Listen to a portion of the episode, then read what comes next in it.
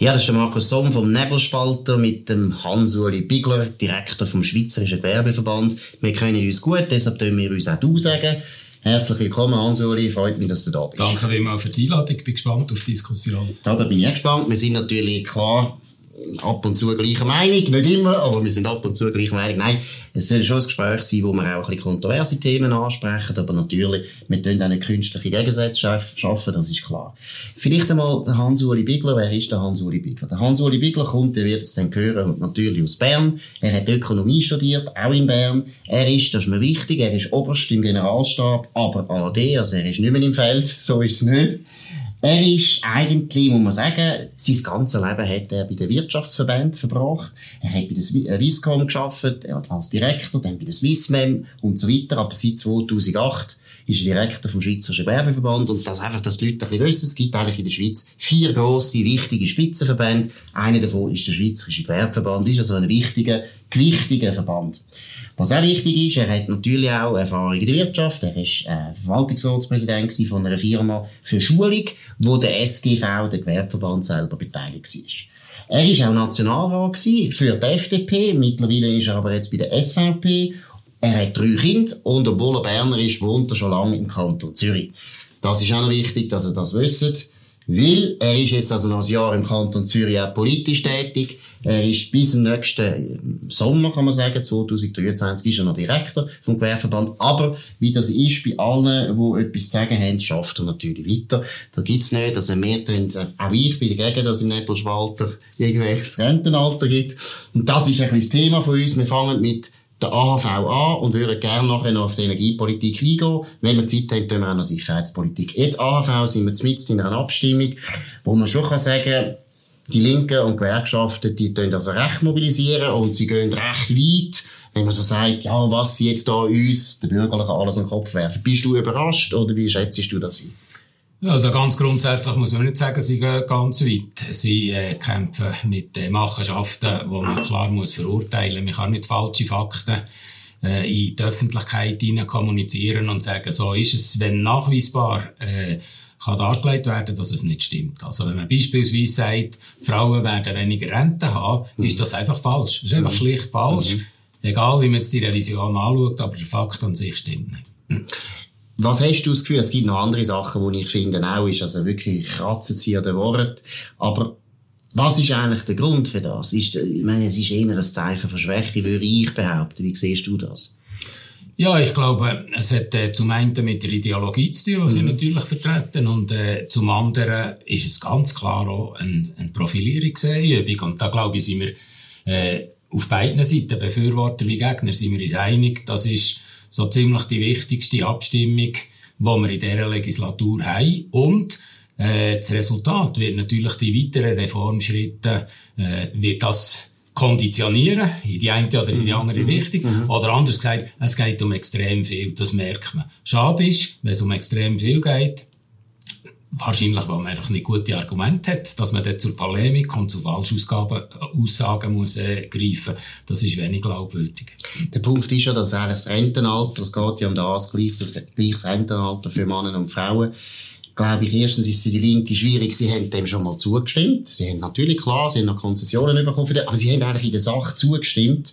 Jetzt können sie nicht kommen und sagen, das ist eigentlich der Untergang vom Oberland, und das sagen sie eigentlich. Und das Zweite, was ich glaube, ist auch ein bisschen das Problem, sie wissen selber, Sie haben jetzt 30 Jahre behauptet, äh, Männer und Frauen müssen wir unbedingt gleichstellen, sind wir ja dieser Meinung. Aber es war eines der wichtigen Themen der Linken. Und jetzt ist es irgendwo schon ein bisschen widersprüchlich, wie sie antreten. Ja, das haben sie ja gemerkt. Darum greifen sie jetzt die Mehrwertsteuererhöhung an, die sie auch braucht bei dieser Reform, mhm. und sagen, äh, das, das gehe nicht. Nachdem sie noch im Parlament 0,7 Prozent haben draufschlagen Jetzt sieht die Vorlage vor plus 0,4. Also im Parlament haben sie noch viel mehr wollen. Das war tiptop gewesen. Jetzt, wo wir 0,4 haben, wird das kritisiert als asozial. Mhm. Und das zeigt, die ganze Widersprüchlichkeit. Ja, und das zeigt eben auch Defensive, weil ich meine, Mehrwertsteuer ist jetzt die letzten Jahre immer das Allerweltsmittel gewesen, wo die Linken immer gesagt haben, die AHV können wir so retten. Oder? Sie haben eigentlich das man kann schon sagen, sie haben es erfunden, dass man, dass man da auch mit der Mehrwertsteuer immer mehr tut, äh, ja, das finanziert. Ist, das ist richtig. Ich darf daran erinnern, wir haben vor, was, vier oder fünf Jahren haben wir über die Unternehmenssteuer Vorlage abgestimmt. Staff hat das geheissen. Und dort hat man gesagt, damit die Linke der Unternehmenssteuerreform zugestimmt hat, 0,3 Mehrwertsteuerprozent zusätzlich sie zu finanzieren. Und das geht in die AHV. Das hat etwa 2 Milliarden gebracht. Das wird jetzt äh, noch eine ausgeglichene Rechnung bis etwa 2025 dauern. Aber das Prinzip hat man vor Jahren eigentlich bestätigt. Jetzt hat man das wieder aufgenommen, wo man äh, richtigerweise der Meinung war, das ist der Konsens im Parlament. Ist, die Vorlage ist im Übrigen auch bei den Kammern mit grossem Mehr angenommen worden. Und jetzt kommen die Linken und sagen, nein, Mehrwertsteuererhöhung ist asozial. Und jetzt muss man von der Sache noch etwas dazu sagen. 0,4% ist auf dem allgemeinen Satz, also äh, der Konsumsatz. Mhm. Äh, dann gibt es ja den Vorzugssatz für Lebensmittel, mhm. für äh, Güter vom täglichen Bedarf und der äh, Tourismusbereich. Dort wird 0,1 erhöht. Und damit ist es eben eine sehr sozial austarierte Lösung, wo man sagt, die Einkommensschichten, die eher tiefer sind, die mehr darauf angewiesen sind oder einen grösseren Anteil von ihrem Einkommen für äh, Grundbedürfnisse müssen ausgeben, dann bleibt dann nicht noch, weiss ich nicht was anderes äh, mhm. übrig, die werden viel weniger belastet. Und die, die äh, mehr Konsumausgaben haben, die haben dann eben die 0,4. Und auch das zeigt, äh, hat eigentlich am Anliegen von der Linken eine Rechnung getragen. Und jetzt, wenn man jetzt sagt, äh, das geht nicht, dann ist das für mich ein Stück weit eigentlich eine argumentative Bankrotterklärung. Wobei wir wissen es, oder, warum. Du hast es vorher gesagt, es ist eine symbolische Abstimmung. Es ist nämlich interessant, wenn man es ein bisschen anschaut. Es ist jetzt nicht so viel drin, eigentlich in dieser Reform, oder? Es ist ein, eigentlich ein kleiner, überfälliger Schritt. Aber, du hast gesagt, es ist sehr symbolisch und ich glaube, das ist der Grund, warum die Linken jetzt also toben. Weil sie natürlich ganz genau wissen, es geht jetzt nicht mehr um die inhaltlichen Sachen, sondern es geht darum, können die Bürgerlichen ohne uns eine AHV-Reform machen. Das, denke mich, ist die Symbolik, oder? Ja, das ist der richtigste Entscheid. Das ist das, was ich gesagt habe. Das ist die wichtigste Abstimmung und es wird entscheiden, in welche Richtung dass es geht. Und dann kommt ja die normal äh, abstimmungstaktische Überlegung mhm. dazu. Äh, Mehrwertsteuererhöhung ist äh, eine verfassungsmässig vorgegebene Abstimmung, die man muss machen muss, die am absoluten Mehr und am Ständemehr untersteht. Äh, und da probiert man natürlich über das Ständemehr, dass man die Vorlage zum Kippen äh, kann bringen kann. Und äh, insofern ist vom Vorgehen her das schon verständlich, aber es rechtfertigt es nicht. Aber sind nicht die Bürgerlichen auch ein bisschen, wie soll ich sagen, schon ein bisschen sehr ruhig? Oder wie schätzt du jetzt den Abstimmungskampf ein von den Bürgerlichen? Ja, das ist immer die grosse Diskussion. Äh, ich sage es mal ein bisschen salopp, wie aggressiv dass man auftreten will. Oder wie stark faktenbezogen dass man mhm. äh, argumentieren Und wir haben in der Analyse innen gesagt, eigentlich gibt es in dieser Vorlage nur Gewinner. Mhm. Wir wollen die AHV sichern für die Rentner zunächst einmal. Mhm. Wir wollen es aber auch sichern für die Frauen, mhm. ganz wichtig. Und wir wollen es sichern für die jungen Generationen. Mhm. Äh, dann von der politischen Mehrheit her haben wir bis Mitte links, bis zu den Grünliberalen die Unterstützung. Die Parteien stehen dahinter. Und von dort her, äh, meine ich, ist es richtig, dass man die Stimmbevölkerung mit Fakten sachlich überzeugt. Mhm. Natürlich kann man kämpferisch äh, auftreten. Wir publizieren es äh, in der Kürze äh, einen offenen Brief an Gewerkschaften, mhm. wo wir sagen, so nicht, so kann man nicht argumentieren, von allen äh, Wirtschaftspräsident, Wirtschaftsverbandspräsident FDP und SVP-Präsident unterschrieben. Und äh, das ist durchaus kämpferisch, aber wir bleiben der Sache verpflichtet, weil ich glaube, hier geht es um so viel, was so wichtig ist für die Bevölkerung, dass einfach Populismus und Polemik wie das Gewerkschaften und die Linke betritt, das liegt einfach nicht drin angenommen, was wir jetzt nicht annehmen, weil ich glaube, also ich bin ein bisschen zuversichtlich, ich glaube, das kommt durch, ich weiss nicht, wie es du einschätzt. Ich bin eben so vorsichtig optimistisch. Ja, ich habe das Gefühl, das lange, aber wir sollen nicht zu früh zuversichtlich sein. Kämpfen muss man immer bis zum Abstimmen genau, gehen, gehen, gehen ja. wählen und gehen stimmen, nicht vergessen. Und zweimal ja. Genau, das ist wichtig. Zweimal ja, nicht, nicht dreimal, nicht viermal, sondern nein, dreimal, nicht viermal. Gut. Nein, aber was wichtig ist, Jetzt mal angenommen, sie wirklich scheitern jetzt, die, die doch Mini-Reform. Was würde das jetzt heißen? Weil die Leute sagen ja immer, hey, die AHV, man kann die gar nicht mehr reformieren, man kann nicht mehr führen. Was passiert dann? Also zunächst, ja. die Vorlage reformiert die AHV eben gerade. Mhm. Äh, Das Problem ist eigentlich ein einfaches. Wir müssen genug Einnahmen generieren, damit wir die Rente können finanzieren können für äh, die Leute, die in Pension gehen. Mhm. Äh, jetzt haben wir die Babyboomer-Generation, die äh, in den nächsten paar Jahren in die Rente geht. Also mhm. die Ausgaben steigen und darum muss man die Einnahmen mhm. muss man stärken. Und wenn wir diese Vorlage durchbringen, dann haben wir die Reform äh, ausgerichtet bis Grössenordnung 2030. Also mhm. bis 2030 haben wir die Finanzierungslage im Gleichgewicht. Mhm. Wenn das nicht kommt, wenn das nicht kommt, dann sind wir in zwei Jahren sind wir in einer Defizitsituation, weil das Gesetz sagt, äh, man muss äh, man muss der AHV immer eine Jahresausgabe als Reserve hinterlegen. Mhm.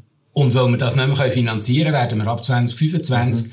dort eine umgesetzliche Situation haben. Wir werden ein riesen, riesen Defizit haben. Mhm. Und jetzt vielleicht in einen Punkt, oder? Wir sagen dann immer, ja, das BSV, äh, das Bundesamt für Sozialversicherung hat sich schon x-mal geirrt und es ist vielfach besser gekommen und so. Mhm. Und jetzt muss man einfach ganz sachlich sagen, äh, Parameter sind ziemlich klar.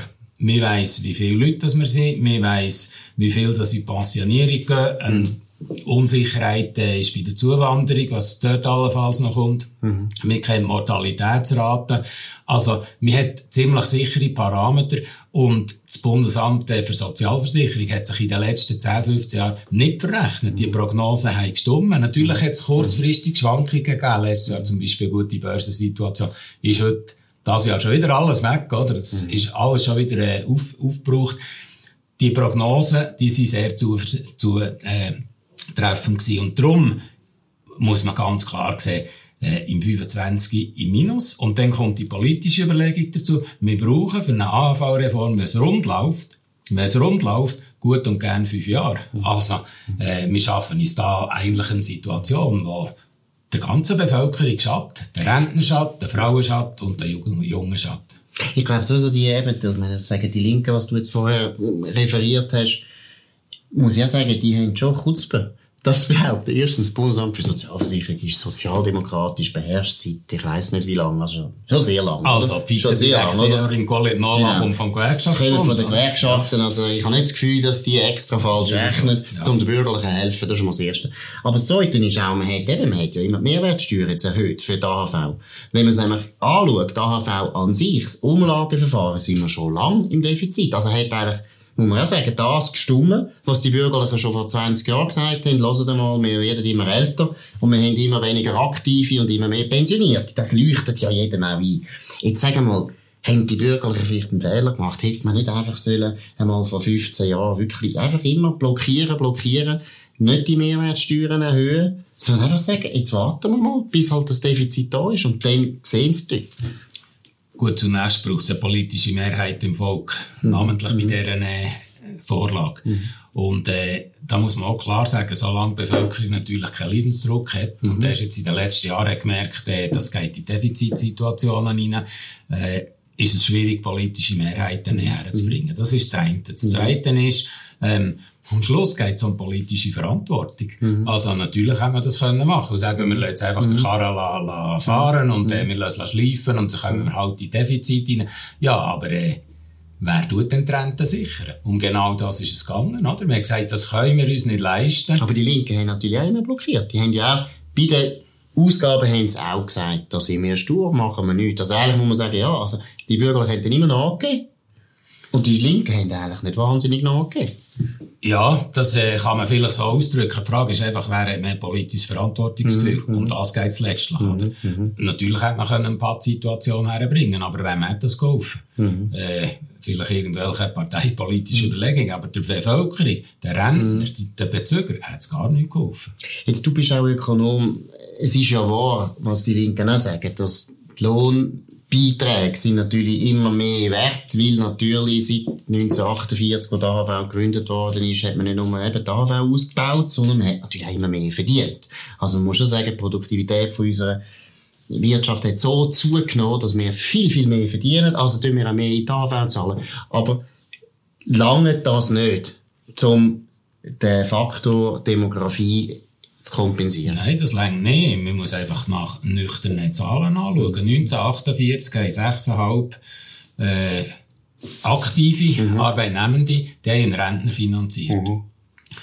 2015 waren es noch knapp 3,4 mhm. äh, in 10, 15 Jahren werden es etwa noch zweieinhalb Arbeitnehmende sein, die einen Rentner finanziert. Und das hat mit der demografischen Entwicklung zu tun. Mhm. Also, äh, die aktive äh, Bevölkerung, die arbeitnehmende Bevölkerung nimmt ab.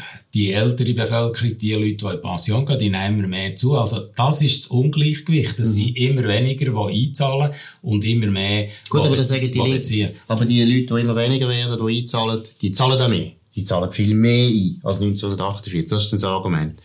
Also, das ist ein relativ äh, schwaches Argument, äh, weil und das müsste eigentlich der Linken nicht zuvorderst sein. Die AHV ist ein Solidaritätswerk. Mhm. Das heisst, einer, der eine Million verdient, zahlt genau gleich über die ganze Million AHV ein, wie der oder die, der 10.000 Franken verdient. Mhm. Rente bekommt der Millionär wie der Tieflohnbezüger genau die gleiche. Mhm. Oder? Wichtig ist einfach, dass er zahlt. Und das ist ja gesellschaftspolitisch die Umverteilung, mhm. die man hat wollen, wo gelebte Solidarität ist. Das ist ja der Generationenvertrag, wo man sagt, die Aktiven die Rentner finanzieren, und zwar unabhängig des Einkommens, alle sind daran beteiligt. Mhm. Und insofern kann man nachher nicht plötzlich kommen und sagen, ja, aber die haben äh, weniger äh, eingezahlt, weil es dann die Löhne noch tiefer waren und jetzt profitieren. Also es macht irgendwo, es ist absurd, es macht einfach keinen Sinn. Nein, weißt, ich meine es nur wirtschaftlich, oder? Es ist natürlich so, die Lohnsumme hat natürlich enorm zugenommen.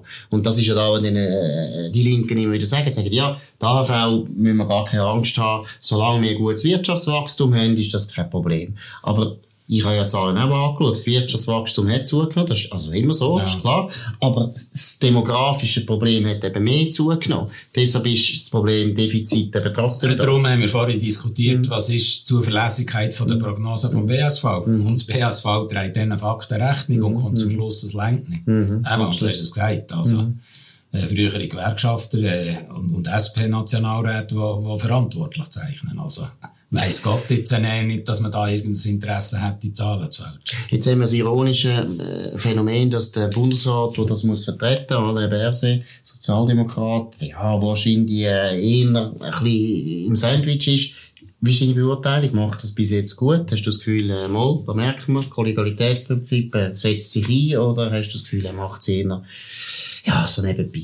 Äh, nein, ich denke, äh, er setzt sich durchaus ein im Rahmen, wie das sonst bei Abstimmungsvorlagen andere Bundesrätinnen oder Bundesräte auch machen. Mhm. Das Problem ist eigentlich mehr als mediales. Mhm. Also, äh, Medien fokussieren viel weniger auf die Inhalte als äh, auf irgendwelche Nebensächlichkeiten, äh, wie die Bevölkerung darauf reagiert hat, wenn er ins Saal kommt äh, und irgendwas Witzli macht über seine Flugeskapade oder was immer. Ähm, das ist ja nett, oder? Das füllt da Ziele und äh, dient mehr Unterhaltungseffekt. Aber für die Sache, mhm. und das müsste eigentlich das Interesse der Medien sein, dass sie zur Sachstellung nehmen. Zur Sache tut's nichts und das bringt gar nichts. Also das größere Problem äh, sehe ich eigentlich bei der medialen Berichterstattung, als dass man da am BRC-Strick könnte äh, drehen. Jetzt ein grosses Thema, wo eben Gewerkschaften stark, stark, stark betonen, ist eben Mann und Frau und sagen im Prinzip, ja eben, also bei der AV ist es ein völliger Unsinn, dort zahlen die Männer mehr, als sie bekommen und die Frauen zahlen weniger und kommen mehr über. Dann hat man die zweite Säule, dort stimmt's, dort ist es ein bisschen umgekehrt, aber hat damit zu tun, dass Frauen Teilzeit arbeiten und wir eigentlich wissen, dass jede normale Ehe eigentlich heisst, man tut das Geld sowieso miteinander teilen. Aber hast du das Gefühl, dass das Argument verfangt in der Bevölkerung, weil einfach so die äh, Meinung stark ist, dass man sagt, ja, eben, die Frauen sind immer benachteiligt worden? Oder wie schätzt du das ein? Ja, das ist eines der polemischen äh, Argumente, das kann ich nicht anders sagen, wo natürlich ein Stück weit äh, greift. Das sehen wir ja an den Umfragen. Mhm. Man muss aber dazu klar sagen, äh, Pensionskassenreform, die BVG-Reform hat nichts mit der ersten Säule zu tun. Mhm. Also über die zweite Säule, das ist eine separate Vorlage, werden wir ziemlich sicher auch separat mhm. können, äh, abstimmen. Dann muss man noch wissen, also das ist jetzt eine Beratung, die Vorlage. Äh, Wenn es nach dem Nationalrat geht, dann haben wir dort eine Rentensicherung für 15 Übergangsgenerationen. Also Gott sagen, wir bekommt den BVG weniger, mhm. ist an und für sich unzulässig, wo schon der Bundesrat per se Prämisse gesetzt die Renten müssen gesichert werden und der Nationalrat hat das aufgenommen. Was der Ständerat macht, sehen wir jetzt in der äh, Herbstsession. Also insofern äh, stimmt einfach die Argumentation nicht. Und dann in der AHV, das muss man deutlich unterstreichen, die Frauen zahlen genau ein Drittel nach Berechnung vom BSV. Ein Drittel zahlen sie ein, 56 Prozent vom Rentenvolumen beziehen sie. Also dort haben wir ja die Umverteilung mhm. von Mann zu Frau. Ich habe kein Problem damit. Das hat auch damit zu tun, dass natürlich Teilzeitbeschäftigung äh, gegeben ist und zum mhm. Teil Erwerbsausfälle wegen Mutterschaft und was immer.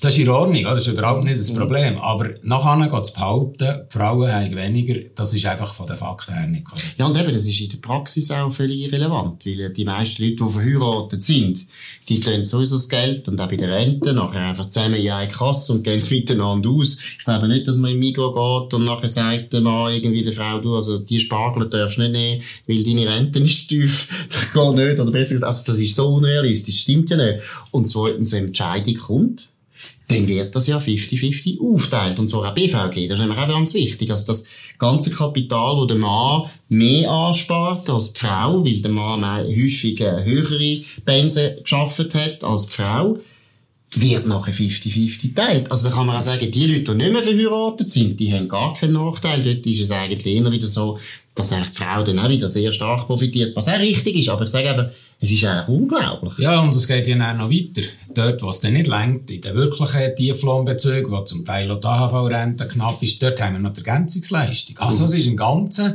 äh, Sicherheitsschirm, sage ich mal, ist aufgezogen worden, wo man gesagt mit der AHV 1948, mit der AHV, wo man die Existenzsicherung gewährleisten von der Bevölkerung. Und ich finde das ein, ein super Werk. Mhm. Und darum ist es so wichtig, dass man Sorge hat dazu und nicht jetzt mut, mutwillig äh, die Finanzierung tut, äh, gefährden und nachher haben wir auf Jahre raus haben wir keine Lösung und gehen in eine Defizitsituation, die allen schadet, den Rentner, den Frauen und den Jungen.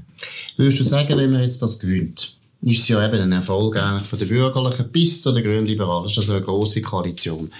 Ähm, kann sich das wiederholen lassen in anderen Themen? Oder ist es das irgendwie ein Eintagsflüge? Oder hast du das Gefühl, er könnte jetzt einmal dazu führen, dass die bürgerlichen Parteien, reden jetzt vor allem FDP, SVP und der Mitte, ja, einfach ein bisschen besser kooperieren? Weil, sind wir ehrlich, die Linken haben 30 Prozent in der Bevölkerung und kommen eigentlich immer unglaublich weit mit dieser Minderheitsposition.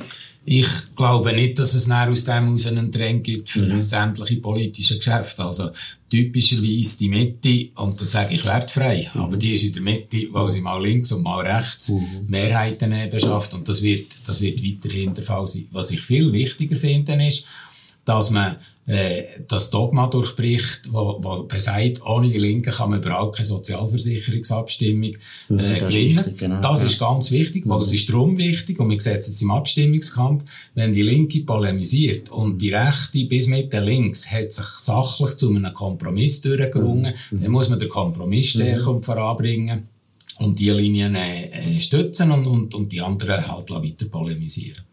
Du selber hast auch wie soll ich sagen, Konsequenzen gezogen aus dieser, wie soll ich sagen, ich, kalter Krieg ist völlig übertrieben, aber wir wissen alle, die drei bürgerlichen Parteien haben früher, aber das ist jetzt auch schon lange her, 40 Jahre oder so, besser kooperiert. Du bist bei der FDP gewesen, aus Überzeugung, jetzt bist du in der SVP aus ja, Überzeugung. Überzeugung ja. Genau. Was ist der Grund? Was hat jetzt da den Ausschlag gegeben für dich? Ja, das ist so ein, äh, Entwicklungsprozess gewesen. Ich meine, meine Positionen sind seit Jahren bekannt. Mhm. Die haben nicht gross äh, geändert. Ich setze mich für eine saubere Ordnungspolitik ein. Mhm. Ich will möglichst äh, wenig Regulierung. Ich will den Staat dort, was er wirklich braucht. Mhm. Also zum Beispiel bei der Sicherheit oder bei der Infrastruktur oder eben Sozialversicherung. Aber ich will nicht alles und jedes äh, reguliert haben. Das bedeutet auch, dass man einen sauberen Finanzhaushalt hat. Da geht es äh, um Bildungspolitik äh, auf, allen, auf allen Stufen. Das sind die Positionen, die ich immer vertreten habe.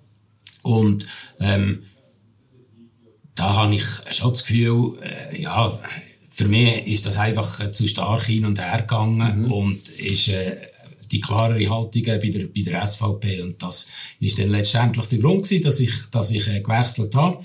Abgesehen davon haben wir ja immer schon unterstellt, ich sei sowieso ein SVPler, oder? Das hat äh, jeder Journalist am anderen abgeschrieben. Das unterstellt man mir auch. Ja. Alle, die richtig aber, freisinnig sind, gelten als SVP. genau. Aber das hat mich eigentlich nie so gestört. Ich habe mal irgendwo einer Journalistin gesagt, das ist ein mediales Geschwätz. Das, ja. eben, das füllt ja. Ziele. Ja. Äh, aber ich habe heute den Eindruck, ich, äh, habe einen guten Entscheid getroffen und mit meinen Positionen äh, sehe ich mich gespiegelt in den Positionen von der SVP. Aber gibt es konkret ein, zwei Beispiele? Weißt du, was da irgendwie den Zapfen abgehauen hat? Ja, sie haben mir nie den Zapfen ja. abgehauen, aber äh, also eines von den Themen, wo, wo jetzt wirklich einfach eine Hin- und Herbewegung war, das ist äh, der ganze ähm, Ökokurs von der FDP. Oder man hat ähm, im, im 18 eine sehr gute CO2-Revision aufgeleistet. Dummerweise äh, hat sie keine Mehrheit gefunden. Die FDP ist dort äh, eigentlich inhaltlich federführend gewesen. Man hat sehr viel erreicht. Mhm. Hat sich nachher in Ecken reinstellen Wegen der FDP sei äh, die Vorlage gescheitert, mhm. was äh, aber nicht der Fall war. Mhm. Und dann haben wir gesagt, jetzt muss man den Kurs wechseln und hat eine Parteiumfrage gemacht und hat dann einen, den, den Öko-Kurswechsel eingeleitet. Mhm. Jetzt das an sich ist normale Parteipolitik, das wäre nicht äh, zu kritisieren, oder? Mhm. Was mich aber dann gestört hat, ich bin ja Präsident vom Nuklearforum, das heisst, ich setze mich auch äh, für Kerntechnologie und in dieser Abstimmung hat es eine Frage gehabt, soll man KKW äh, neu bauen oder nicht? 56 Prozent haben dem zugestimmt. Mhm. Und dann hat die Parteileitung gefunden, das passt mhm. jetzt in die neue Ökokurs rein, also nehmen wir das raus. Mhm. Gut, auch da kann man sagen, Parteipolitik, Zähne knirschen, aber mhm. es ist halt so gelaufen. Gut, dann musst du keine Umfrage machen, wenn es nachher nicht ernst ist. Ja, natürlich nicht, also. aber äh, Lassen wir das mal noch, oder? Ja. Und jetzt, jetzt kommt Korrektur und sagen wir plötzlich wieder, Gott sei Dank, das finde ich schon gut, oder? Aber jetzt sagen wir plötzlich wieder, mhm. ähm, Nein, das ist eine gute Sache, das mhm. können wir äh, grundsätzlich äh, unterstützen. Und das ist eins, äh, eins von diesen Beispielen, wie das, wie das mhm. hin und her geht, wo ich einfach auch merke, ähm, und, und das widerspricht eben meinem Naturell. Ich, ich, ich kämpfe hartnäckig für eine, mhm. für eine Position, auch wenn ich in der Minderheit bin. Mhm. Ich bin beim Insta, institutionellen Rahmenabkommen, bin ich von Anfang an in der Minderheit gewesen, der mhm. Fraktion, dann wie einer von den ersten gewesen, der im 19 in der NZZ äh, die Mängel hat äh, mhm. aufgelistet, wo der Bundesrat dann alle Und hast du jetzt gewonnen, oder? Hast jetzt gewonnen, eigentlich? Und, und, und auch dort, oder? Dort mhm. haben wir zuerst gesagt, mhm. ja, das unterstützen wir. Mhm. Mit Konsequenzen natürlich äh, von Reaktion an der mhm. Parteibasis. Und nachher am Schluss haben wir plötzlich wieder gesagt, nein, eigentlich können wir gleich nicht darauf eintreten. Und da finde ich, da fehlt, da fehlt so ein bisschen Geradlinigkeit mhm. und, und, äh, Der Kompass, oder? Ja, letztlich der Kompass. Weil das ist etwas vom Deprimierendsten, weißt? Ich habe ja das mitbekommen, aus meiner Sicht, oder? ein Thema, das die FDP am meisten geschwächt hat, ist die Europafrage. Wo man einfach nie irgendwie im Freisinn gewusst hat, sind wir jetzt für den Beitritt, sind wir nicht Beitritt, sind wir Integration, sind wir bilateral. Und dann ist man immer so ein bisschen eben auch meiner Meinung nach naiv bis oberflächlich gewesen und gemeint, bilateralen Weg, das ist super. Dabei hat man nicht gemerkt, das kennen wir ja, dass im Heimlichen eigentlich da viel mehr rein projiziert worden ist, als man hätte wollen. Aber ich habe dann gemeint, oder, wo das Rahmenabkommen gescheitert ist, nicht zuletzt auch, weil Leute aus der FDP, du sowieso, aber auch Thierry Burkhardt zum Beispiel, der jetzt Präsident ist, gesagt haben, das geht nicht, das Insta, das ist nicht gut. Auch der Schneider-Ammann, der ehemalige Bundesrat, hat das auch gesagt. Deshalb ist es auch gescheitert. Und ich denke, jetzt kommt endlich ein Ruhe. Weil jetzt könnte man sich endlich mal auf liberale Grundwerte wieder konzentrieren und nicht immer die weichen Knie bekommen, oder? Und jetzt finde ich, ist es wieder so. Bei der, jetzt kommen wir jetzt einfach mit dem grünen Thema. Und dort haben sie auch so weiche Knie. Oder? Da habe ich auch so das Gefühl, hm, wo ist jetzt der Kompass? Ich meine, aus einer grünen Sicht ist für mich das ein No-Brainer, dass man Atomkraft braucht. Also wenn man es wirklich ernst nimmt mit der Klimaerwärmung und da das Gefühl hat, doch, das ist ein Problem und wir gehen jetzt mal von dem aus und ich sehe es auch so, es ist, es ist ein Fakt. Das Klima tut sich erwärmen, dann muss man auf Atomkraft setzen. Und ich verstehe nicht, warum die FDP immer wieder so eben äh, going wobbly, oder? Immer so, äh, was ist da los? Also du kleine, kennst kleine, ja gut, kleine, kleine Anekdoten. Äh, der Weltklimarat hat 2018 in Katowice in Polen hat er gesagt, äh, Kerntechnologie leistet einen wichtigen Beitrag an die Reduktion von CO2, mhm. wenn man kurzfristig möglichst rasch die Erderwärmung unter 1,5 Grad äh, will. Das hat mich veranlasst, mhm. halt als Präsident Nuklearforum, mhm. oder, dass ich in der Sonntagszeitung habe gesagt man muss sich in der Schweiz Gedanken machen, wie man Kerntechnologie wieder kann mit äh, einbeziehen mhm. in die Lösungsfindung und der Technologiemix muss offen sein. Mhm. Hat mir äh, umgehend das Telefon von der damaligen Parteipräsidentin äh, eingetragen. Ähm, Petra Gössi. Genau. Sagen, und, ja. und, äh, und, und letztlich sind das, sind das Fakten. Also, da, kann man jetzt nicht einfach sagen, das ist ein politischer Positionsbezug, das ist der mhm. Weltklimarat. Und wenn man das die Frage stellen mit der Kerntechnologie, dann muss man alles in Frage stellen, was von dieser Seite kommt. Also das ist nicht ein Auswahlmenü, wo man kann sagen, ja, das ist super und jetzt mhm. müssen wir wieder Weltklimarat. Und man sagt, nein, das passt mir nicht, das ist gar nicht. Das ist einfach nicht glaubwürdig, oder? Vor allem verstehe ich ja nicht jetzt rein, wirklich parteipolitisch. Was soll die FDP gewinnen? Was für Wähler soll sie gewinnen, wenn sie sagt, wir sind jetzt auch gegen Atomkraft? Nein, danke. Obwohl wir 50 Jahre das bekämpft haben. Ich verstehe, ich verstehe die Strategie gar nicht. Ja, das kann ich auch nicht beantworten. wir haben es nicht herausgefunden. Nein, aber wir sind jetzt schon bei der Energiepolitik und da geht es auch wieder ein bisschen das rein, was ich vorher ein bisschen angesprochen habe. Ich finde jetzt, eigentlich sollten die Bürger doch jetzt fast jeden Tag sagen, wir wollen das Atomkraftwerk. Wir wollen jetzt eins. Auch wenn das nachher 20 Jahre geht, ist gleich. Aber man muss doch jetzt mal das Narrativ ändern. Warum hören wir das so viel? Von was haben die Bürgerlichen Angst? Gut, der Ständerat Knecht von der SVP Aargau hat eine mhm. Motion eingereicht. Mhm. Die ist äh, leider abgelehnt worden, wobei das mhm. ist vorausschaubar gewesen. Mhm. Äh, letzte, letzte Sommersession, als mir recht ist. Also da gibt es äh, sehr wohl äh, Stimmen, äh, und Peter Schilliger von der FDP Luzern, der immer wieder darauf hinweist, äh, Kerntechnologie äh, ist wichtig. Also die Stimmen, die Stimmen, äh, die gibt's äh, durchaus. Ähm, es gibt verschiedene Ansatzpunkte. Das, das Problem ist eigentlich, das Atomneubauverbot, äh, und das müsste aus dem Gesetz äh, rausgenommen werden, das muss man da sagen, das ist im Moment wahrscheinlich äh, nicht mehrheitsfähig. Es ist einfach so, ob es einem gefällt oder nicht. Im Parlament? Im Parlament, ja. ja. Es ist eine Gesetzesänderung, die das Parlament müsste beschließen und könnte es allenfalls ein Referendum geben. Mhm. Hingegen, was ganz wichtig ist, ist die Verlängerung der Laufzeiten. Mhm. Und dort äh, ist kritisch feststellen, dass man natürlich mit immer mehr Auflagen, indem man gesagt, der Rückstellungsfonds äh, für, äh, für äh, äh, Rückbau von Kacken, wenn man das alles erhöht, mhm. äh, finanziell und mhm. Auflagen, und das heisst, äh, die Abschreiber von mhm. äh, den Investitionen für äh, Betriebe sind natürlich immer höher geworden und damit ist die ganze Produktion auch... Und nachher sagt man, es lohnt sich nicht. Und dann sagt man, es sei zu teuer, oder? Also es ist politisch... Aber sag mal, gell, das ist auch in der Schweiz so, Solarpanels, da haben wir auch unglaubliche Kosten für die Entsorgung. Das wird heute nicht berücksichtigt. Also wenn einer ein Solarpanel aufbaut, muss er nicht jetzt schon in einen Fonds reinzahlen, um sein Solarpanel nachher zu entsorgen. Ja, nicht. Bei den Windkraftwerken ist es auch nicht so. Man kann auch sagen, bei den Flusskraftwerken ist es nicht so. Es ist nie nicht so. Und bei den Autobatterien, ja. oder? Äh, das Lithium entsorgen, das ist überhaupt kein Thema. Und das, das, ist ein das wird uns in zehn Jahren ja. wird das einholen. Mhm. Du sagst, es ist ein Riesenproblem, wie man, wie man das macht. Aber das ist auch so etwas, wo ich nicht verstehe, warum die Bürger da nicht mehr Druck machen und sagen einfach, gut, okay, wir sind für Solar, aber dann machen wir das Gleiche wie bei der Atomkraft und dann sehen wir dann, wie denn die Rechnung aufgeht, abgesehen davon, dass du beim Solar so, so immer ein Backup brauchst. Also, du musst immer zwei Anlagen eigentlich ja, bauen. Und nachher sind wir natürlich auch in der politischen Diskussion innen, wie viel ist subventioniert, oder? Mhm. Also, äh, man kann schon sagen, Solar sei günstig. Man muss dann auch nochmal aufrechnen, wie viel Subvention das drinnen ist, auf, auf x Kanäle. Äh, das ist ja eine von den enttäuschenden Entwicklungen mit der Energiestrategie 2050.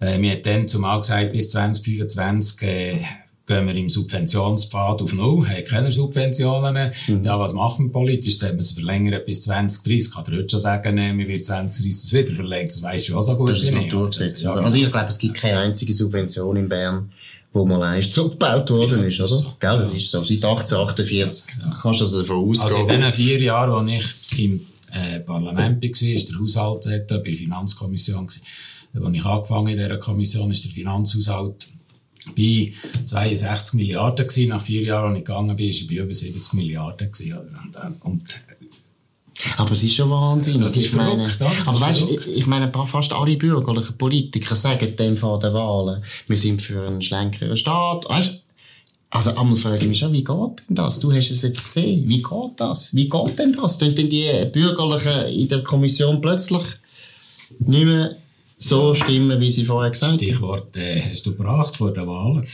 Es ist furchtbar. Es ist furchtbar. Und weißt du, was ich einfach verrückt finde, das hast du ja gesehen bei der Abstimmung über die Schuldenbremse, dass die Leute ja dann nachher mit, ich weiss nicht, wie viel Prozent haben da zugestimmt? 80, fast 80 Prozent, ja, glaube ich. Ja. Also die Schweizer wollen unbedingt einen sparsamen Staat. Es ist nicht mehrheitsfähig, was das Parlament die ganze Zeit macht. Das finde ich schon, ist schon hart. Aber jetzt sind wir schon bei der Energiepolitik. Es nimmt mich Wunder, seine Einheitsstudie, was sollte man jetzt machen? Wenn du jetzt wirklich, du wärst jetzt der Energieminister, was, würdest, was kann man machen? Es gibt verschiedene Zeithorizonte. Mhm. Oder für das Grundsatzproblem zu lösen. Und, und äh, die Strommangellage, die wir jetzt diskutieren, die werden wir nächstes Jahr und mhm. in zwei, drei Jahren meiner Meinung nach mit ziemlicher Sicherheit wieder diskutieren. Das heisst, äh, langfristig müssen wir uns die Überlegung machen, wie können wir sämtliche Kapazitäten ausbauen. Mhm. Und dort bin ich äh, klar für eine Technologieoffenheit, äh, also Photovoltaik, Windkraft, mhm. äh, Kerntechnologie, Wasserkraft, all das, oder? Mhm. Und damit man das machen kann, muss man halt auch gewisse Stellschrauben äh, drehen. Also Kernkraft haben wir jetzt abgehandelt, oder? Und dann muss man endlich einmal äh, die Wasserkraftwerke äh, die, die, das Beschwerderecht äh, rausnehmen oder eindämmen, damit man die, die Bauten kann machen kann. Da haben wir, glaube ich, einen guten Schritt mit dem runden Tisch gemacht. Aber auch dort mhm. hat immer noch, mhm. hat immer noch Hindernis. Bisher nachher zu, äh, Bewilligungsverfahren, wo, wo baurechtlich äh, notwendig sind, wenn der Solarpanels äh, was, was tut, dass man dort äh, umstellt auf Meldepflichten. Das muss man alles äh, vereinfachen. Mhm. Kurzfristig haben wir die Problematik, dass wir zu wenig Kapazität oder zu wenig Produktion haben. Und, und dann gibt es den Zusammenhang mit dem Preis. Und weil der Markt schwierig äh, organisiert ist und es eigentlich ein Börsengeschäft ist, tun sich die Probleme eigentlich zusätzlich noch ähm, gegenseitig äh, verstärken. Also wenn ich heute Strom kaufe, äh, dann kaufe ich eigentlich für ein, für ein Jahr raus und muss äh, das Termingeschäft muss ich ja dann absichern, damit ich den Strom überhaupt garantiert mhm. äh, dann bekomme. Und das ist die Schwierigkeit, die Schwierigkeit äh, von, von, von dem ganzen Markt. Jetzt, was muss man tun? Wir, wir schlagen vor vom Gewerbeverband, dass man äh, sich wieder überlegt, dass die Firmen, die in Freimarkt sind gegangen, dass die zurückkommen und die Wahlmöglichkeit haben äh, in Grundversorgung. Äh, der Gesetzgeber sagt heute, das ist äh, ein Einmalprinzip, also einmal frei, immer frei und dafür kannst du nicht mehr zurück. Mhm. Wenn man das Gesetz anschaut, dann muss man sagen, im Gesetz steht nichts von diesem Prinzip. Mhm. Es ist sogar so, dass man im äh, Artikel 6 vom äh, Stromversorgungsgesetz von der äh, Konsumenten unter 100.000 Megawatt äh, redet und erst im, und, und sagt, die sind im, im äh, geschlossenen Markt drin und im Umkehrschluss geht das nachher die anderen, die im, im, äh, im, im äh, freien Markt drin sind. Jetzt kann man natürlich sagen, ja, äh, warum das? Mhm. Und, und da muss man mal ganz kritisch feststellen, der freie Markt, der sogenannte freie Markt, der existiert gar nicht so. Und das sehen wir jetzt bei diesen Preisen äh, exemplarisch. Ähm, zum Teil bekommst du neue Offerten. Also kannst du nicht einmal mehr äh, auswählen. Und wenn du könntest auswählen hast du vielleicht äh, äh, ein Angebot von, von acht Anbietern. Also der Markt, der sogenannte freie Markt, der ist oligopolistisch organisiert und der Einzelstrom, Grossverbraucher, auf der anderen Seite der Konsument, der hat, der hat keinen Markt gemacht. Aber jetzt und darum haben wir keinen freien Markt, oder? Und jetzt, und jetzt, weil wir eigentlich mit der Möglichkeit, dass einer zurück in die Grundversorgung, mhm. weil wir ihm eigentlich Marktmacht äh, stärken, damit er dort anders kauft. Aber kann man nicht sagen, ja, jetzt haben ihr, oder, also nicht ihr, aber viele Unternehmen haben jetzt profitiert von tieferen Strompreisen, weil sie auf den freien Markt gegangen sind. Jahrelang haben sie von dem profitiert. Und jetzt, wo sie ein bisschen mehr zahlen wollen sie wieder zurück. Das ist also schon noch inkonsequent. Und wenn sie die Grundversorgung zurückgehen, heisst das natürlich schon, dass Preise, die gehen ja sowieso auf in der Grundversorgung, aber sie gehen noch mehr auf. Ja, das sagt ja vor allem äh, der Vertreter äh, vom, vom äh, Verband für Elektrizitätswerk, oder? Äh, hat sogar äh, von asozial geredet. Das ist natürlich ein Problem, das er hat, oder was seine Firmen haben, seine äh, Stromanbieter im, im Geschäftsmodell innen. Und das sehen wir sehr wohl. Es ist ein Börsengeschäft, oder? Und darum, äh, wenn man den Wechsel macht, müsste man sich überlegen, dass man eine gewisse Wartezeit nimmt, zum Beispiel von einem Jahr, damit man entsprechend auch, äh, auf Marktgegebenheiten äh, kann, kann reagieren und, und nicht einfach von heute auf morgen. Und damit wird es dann auch zu einem äh, anderen, anderen Entscheid. Man muss auch sehen, oder ich nehme ein Beispiel von einer Druckerei.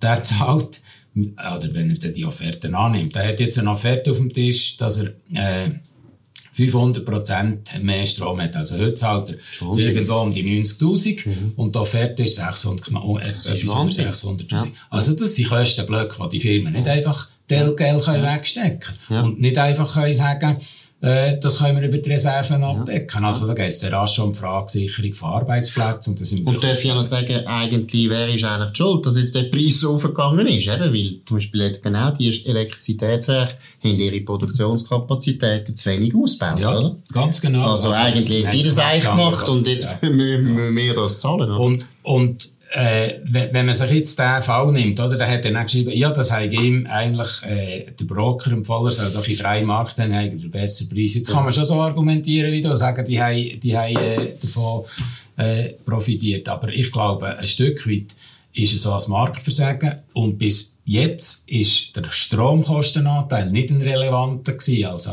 die Firmen haben jetzt nicht den Fokus zuallererst dort gehabt, die andere Kostenblöcke bewirtschaftet, dass sie, dass sie unternehmenseffizient sind. Und jetzt kommt es plötzlich, oder? Und, und jetzt geht es einfach darum, dass man, dass man da probiert, Lösungen zu haben. Was wäre die Alternative, wenn man nicht auf die Forderung einstellt? Das muss man sich auch überlegen, oder? Und dann sind wir rasch mal bei diesen äh, Forderungen, was heisst Preisdeckelung. Wobei niemand wüsste, wo denn die Preisdeckelung sein oder? Oder die Forderung, äh, unangemessenen Gewinn abschöpfen. Ich habe keine Ahnung, wie sich unangemessen sollte definieren, oder? Mhm. Oder, dass man sagt, äh, man muss eine Härtefallregelung machen und muss, äh, den, den Firmen Kredit geben. Das tönt im Moment gut, aber wenn ich Kredit gebe, dann ich einfach das Problem hinterher schieben. Also ich muss ja wieder zurückzahlen. Ja, die Steuerzahler müssen das gleich zahlen. Und Steuerzahler geben Garantie, oder? Also, so gesehen, haben wir den Eindruck, die Alternativen funktionieren nicht mhm. und darum sind wir zu dieser Überlegung gekommen.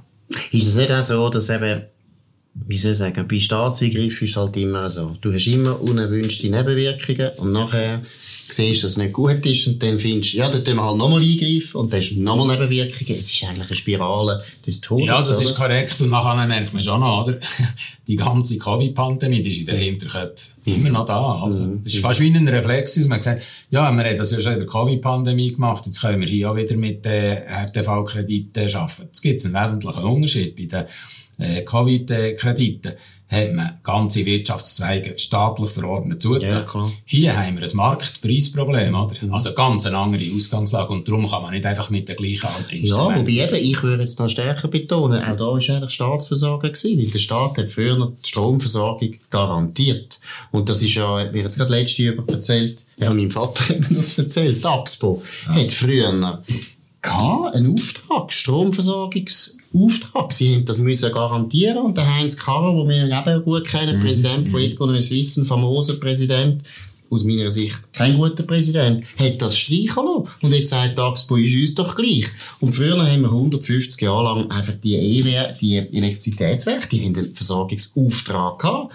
Und es ist dort aber auch richtig staatlich gewesen, also mehr oder weniger staatlich. Und was ich immer so schlimm finde, sehen wir ja bei den Universitäten, wenn du nicht richtig privatisierst, du tust es so pseudo privatisieren und dann hast du beide Nachteile. Du hast Marktversagen und Staatsversagen. Ja, gut, man muss einfach noch sagen, äh, ich stimme mit dem überein, was du sagst. Ähm, aber es war ein politischer Entscheid, gewesen, oder? Mhm. Das ist äh, letztlich eine Problematik äh, an dieser ganzen Diskussion. Aber ich bin mit dir einverstanden. Es ist letztlich der Staat, der Kapazitäten äh, abgebaut hat und mhm. der verhindert hat, dass wir äh, Versorgungssicherheit äh, haben. Nicht im Sinn von Autarkie, aber doch so, mhm. dass man äh, sauber durch, durch den Winter durch kommt. Ja, wir haben es im Strom gehabt. Wir haben ja Autarkie gehabt, oder? Ja, ja. Praktisch, oder? Wir, ja, ja. wir haben sogar exportiert, sogar im Winter haben wir exportiert bis 2001. Oder? Ja, ist richtig. Und nach ihrer Energiestrategie hat man eigentlich eine Importstrategie mhm. gewählt und hat die schön geredet.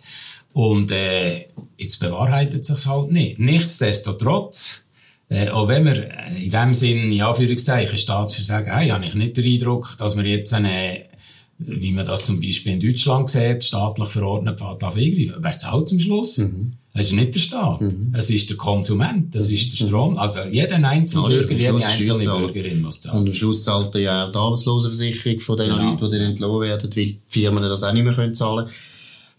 Bist du aber jetzt, wenn man die Stromkrisen anschaut, bist du da jetzt zuversichtlich, dass man das politisch anbringt, dass man auch neue Mehrheiten findet für, einfach, muss ich jetzt ehrlich sagen, für eine realistische Energiepolitik. Weil die Energiestrategie, das ist einfach, das ist, das ist Traumtänzerei gewesen, die schön tönt hat. Aber wir haben alle gewusst, das funktioniert nicht. Aber sind die Leute jetzt so weit, dass man wieder den Realismus anbringt? Also gut, es kommt zuerst darauf an, was wir unter Stromkrise verstehen. Mhm, mhm. Ich wehre mich gegen den Begriff, dass wir eine Stromkrise haben. Wir im Moment ein Marktpreisproblem mhm, mhm, und ein Mengenproblem. Mhm, das ist die Ausgangslage. Oder? Äh, mit Blick auf eine auffällige äh, Mangellage, wo der Bundesrat sagt, es könnte etwa Ende Februar, Mitte Februar, Ende Februar kommen, wenn es in der kalten Phase ist, bin ich insofern zuversichtlich, als man das jetzt frühzeitig äh, sich überlegt, wie begegnet man dem und mit so Eskalationsstufen definiert. Äh, natürlich ist das noch nicht fertig äh, ausgearbeitet in sämtlichen Details, aber vom Ablauf her ist es eigentlich klar, wie das äh, sollte laufen. Jetzt am Anfang der Appell an die Bevölkerung, äh, Strom zu sparen. Jetzt kann man lange darüber diskutieren, ob das schlau ist oder nicht, oder? Und, und es gibt auch lustige Witzli, die da gemacht werden Ich stelle aber schon fest, einfach schon noch in meinem privaten Umfeld, äh, fast alle reden von Strom sparen. Mhm. Und letztendlich schauen alle ein bisschen, was sie machen können. Mhm. Das Problem ist einfach, das ist nicht messbar. Also, wie viel Strom mhm. sparst jetzt du oder ich, oder? Mhm. Auch wenn wir sagen, wir jetzt das Licht löschen oder so, das ist mhm. genutzt oder nicht, keine Ahnung. Mhm. Aber das werden wir dann sehen.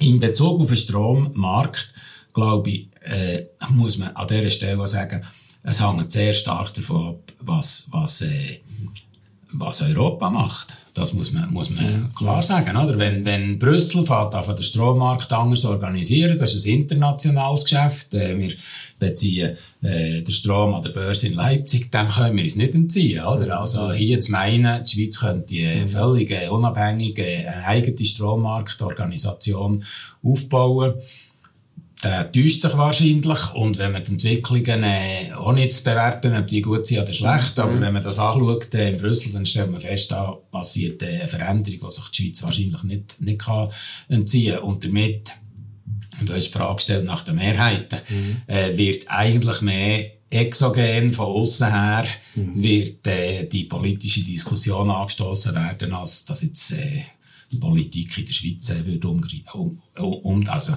Natürlich schaut man es anders an, aber mhm. eben, es gibt nicht eine neue Organisation innerschweizerisch. Jetzt habe ich es am, Schluss, am Anfang gesagt, wir sind bald am Schluss, aber du bist auch Oberst, also hast sehr viel Militär gemacht, hast sicher an die Schweizer Armee geglaubt, sonst hättest du das nicht gemacht. Glaubst du, dass seit wir jetzt den Krieg haben in der Ukraine, ein Krieg wieder in Europa, dass jetzt das Umdenken eingetreten ist? Oder hast du das Gefühl, das ist ein kurzer Schock gewesen und geht wieder vorbei? Gewisse Leute reden von einer Zeitenwende und so weiter. Wie schätzt du das ein? Ist es eine Zeitenwende? Werden die Leute, kann man auch sagen, konservativer, weil eben Realismus wieder mehr gefragt ist? Wie schätzt du das ein? Das ist noch schwer abzuschätzen, meiner Meinung nach. Also, mhm. ist das ein kurzfristiger Trend? Ich meine, der Krieg läuft immer noch. Wir stehen immer noch unter dem Eindruck von, von Fernseh- und mhm. Zeitungsbildern und damit äh, ist einem das viel näher. Es sollte es hoffentlich irgendwann zu einem Waffenstillstand kommen, wie es dann weitergeht. Das finde ich noch offen. Ich mhm. finde grundsätzlich gut, dass man sehr rasch gesagt man muss ähm, Militärausgaben ähm, aufentun. Ich teile auch die Haltung, wo man sagt, es sollte 1% vom, vom Bruttoinlandprodukt sein. Mhm. Eine Forderung, die ich mich schon seit vielen Jahren dafür mhm. mal mehr und mal weniger eingesetzt habe, aber von Stossrichtung her finde ich das gut. Die Problematik ist wahrscheinlich jetzt die, dass man sich neu muss überlegen wie sieht gerade unter dem Eindruck vom Ukraine-Krieg, wie sehen Bedrohungsszenarien aus. Mhm bin mit ähm, Thierry Burkhardt einverstanden, wenn er sagt, äh, ausrichten muss man sich auf das Gefährlichste. Mhm. Das ist die beste äh, generalstäbliche Schulung. Mhm. Wobei er schon Fachoffizier gewesen, mhm. aber das hat er offenbar dort irgendwo mitgenommen. Das finde ich mhm. richtig. Mhm. Und ähm, das würde heissen, wir müssten eigentlich sich äh, Grundlagen wieder überlegen. Mhm. Jetzt einfach sagen, ja, jetzt haben wir anstatt 5, 7 Milliarden Militärausgaben, jetzt tun wir äh, Beschaffungslücken mhm. ähm, füllen und äh, fehlendes Material aufstocken, ist für mich ein bisschen Verlegenheitslösung. Also da muss man schon ein bisschen mehr wieder in den Grundlagen schaffen. Ja, man muss wissen, was so, ist die Armee noch, noch wirklich also weiss. Letztlich, letztlich muss man sich wieder überlegen in einem sicherheitspolitischen äh, Bericht. Wie, mhm. Also es ist wie eine Strategieüberlegung. In der Unternehmung ist, muss das Gleiche machen mit der Armee. Mhm. Oder? Mhm. Was, sind die, was ist die gefährlichste, was sind äh, andere wahrscheinliche mögliche Szenarien und dann die Frage stellen, ähm, was haben wir, was, was, was brauchen wir denn für einen Mittelansatz? Und darum jetzt zu sagen, möglichst rasch NATO-kompatibel werden, das finde ich außerordentlich problematisch, muss ich sagen, weil das heißt de facto, dass wir all unsere Waffensysteme auf die NATO müssen äh, ausrichten und ob wir dann noch autonom können entscheiden, mhm. äh, wie, wie wir das machen. Wollen, das ist dann ein, ein sagen wir mal so, zumindest eine offene Frage, ob wir dann noch Entscheidungsfreiheit äh, haben oder, oder nicht. Und wir tun uns eigentlich festlegen, bevor wir überhaupt wissen, wie die Strategie dann ist. Ja, ganz eigentlich, genau. Oder? Weil ja. die Strategie einfach, eben, sich der NATO anlehnen, ist eigentlich keine richtige Strategie. Nein, also nur ein Beispiel, oder? Wir hat, äh, in der letzten äh, Armeereform irgendwo um 10 Uhr hat man gesagt, Artillerie brauchen wir nicht mehr. Der konventionelle Krieg, äh, der ist weg. Mhm. Äh, jetzt brauchst du Aufwuchsfähigkeit. Lustige Anekdote, dann zumal der Generalstabschef, äh, dann zumal gesagt, die Auswuchsfähigkeit ist mindestens 10 Jahre. Ja, 2010. Jetzt haben wir 22, 12 Jahre. Äh, wir haben nicht einmal gecheckt, dass wir müssten auf, aufwachsen, oder? So schnell ist es gegangen. Gut, das ist so eine weiche Vorstellung. Ja, natürlich. Dass man auf 10 Jahre raus weiss, Ja, wenn der Krieg aber kommt. es ist einfach, es ist einfach äh, die Entschuldigung gewesen, dass man alle Mängel können zudecken die die Organisation nicht hatte. Man auf das nicht einsteigen Es ist, es ist äh, letztlich so. Aber nur zum Sagen, oder? Man, ist, man ist ja gar nicht, man ist gar nicht dort, äh, wo man muss sein. Und, und wenn Generalstabschef äh, Chef der Armee Süßli sagt, äh, die Einsatzfähigkeit ist vier Wochen, dann finde ich das schon bedenklich, oder? Und, und, und ich bin, weiss Gott, nicht jetzt äh, Stahlhelm-Fraktion und kalter Krieger oder so. Aber irgendwo sage ich mir als Staatsbürger, wenn der Staat Ausgaben hat in doch beträchtlicher Höhe von, von 5 und jetzt neu gegen 7 Milliarden steigend, äh, dann ist es schon noch entscheidend, was ist der Mittelansatz. Und dann kommt dann schon die Frage, was wollte ich ähm, äh, dran. Und dann kommen wir halt auch zu der Frage von der Neutralitätspolitik, oder? Also ist das Prinzip, äh, das ich für gut befinde, nämlich äh, die guten Di Dienste an, anzubieten, äh, ist das noch gültig oder nicht? Und all solche Fragen spielen dann natürlich auch äh, im Zusammenhang mit der Fragestellung, äh, was für eine bewaffnete Neutralität wollen wir. Wie kompetent, wenn wir so jetzt noch kurz in den Schluss hineingehen, wie kompetent ist eigentlich unser Staat? Jetzt haben wir vorher eben von der Strommangellage haben wir ein bisschen geredet, wo auch aus meiner Sicht der Staat ein paar Sachen nicht gut gemacht hat. Bei, der Armee ist es offensichtlich. Gibt es Sachen, die der Staat richtig gut macht? Ich meine, du bist so lange schon in der Politik. Es Sachen, wo du findest, mal, das hat der Staat schon sehr gut gemacht in der Schweiz? Ja, was heisst der Staat? Der Staat Bund, ist ja. da nicht, sind wir alle, oder? Also letztlich äh, müssen wir die Frage mehr stellen, äh, was hat Politik gut gemacht und, und was hat sie, Was hat sie richtig gut gemacht? hat sie nicht gemacht. Also wenn ich jetzt eine Langfristbetrachtung anschaue, dann muss ich sagen, äh, unser Sozialversicherungssystem ist etwas vom Feinsten. Und das ist ein Klammern, wo die Gesellschaft äh, zusammen, zusammen hat, wo äh, hohe Einkommensschichten, tiefere Einkommensschichten, äh, Solidarität spielt. Wir haben nicht riesengroße Einkommenskluft, die zu gesellschaftspolitisch unerwünschten Zerwürfnissen äh, führt. Und darum, äh, im Sinn vom äh, Schlusswort müssen wir alles daran setzen, dass äh, die AHV-Vorlagen mit zweimal Ja durchkommen, damit wir da die Stossrichtung können weiter Jetzt haben wir Kurve genau richtig Genau, gemacht. ja. Also AHV zweimal ja. Hans-Uli müssen studieren. Ja, genau, ist ja super. Genial. Ich hätte es nicht gemerkt. Nein, Hans-Uli Bigler, danke vielmals für das spannende Gespräch. Interessant. Danke vielmals, hat Spass gemacht. Ja, ist interessant gewesen. Und ich glaube eben, da finde ich schon, die Zeitenwende, es sollte eigentlich eine bürgerliche Zeitenwende sein. Schauen wir mal, wie es kommt. In dem Sinne, danke vielmals. Das war der Nebelspalter. gewesen. Markus Somm, Hans-Uli Bigler. Wir danken für die Aufmerksamkeit und wünschen noch einen schönen Tag. Dankeschön. Merci. Super, danke.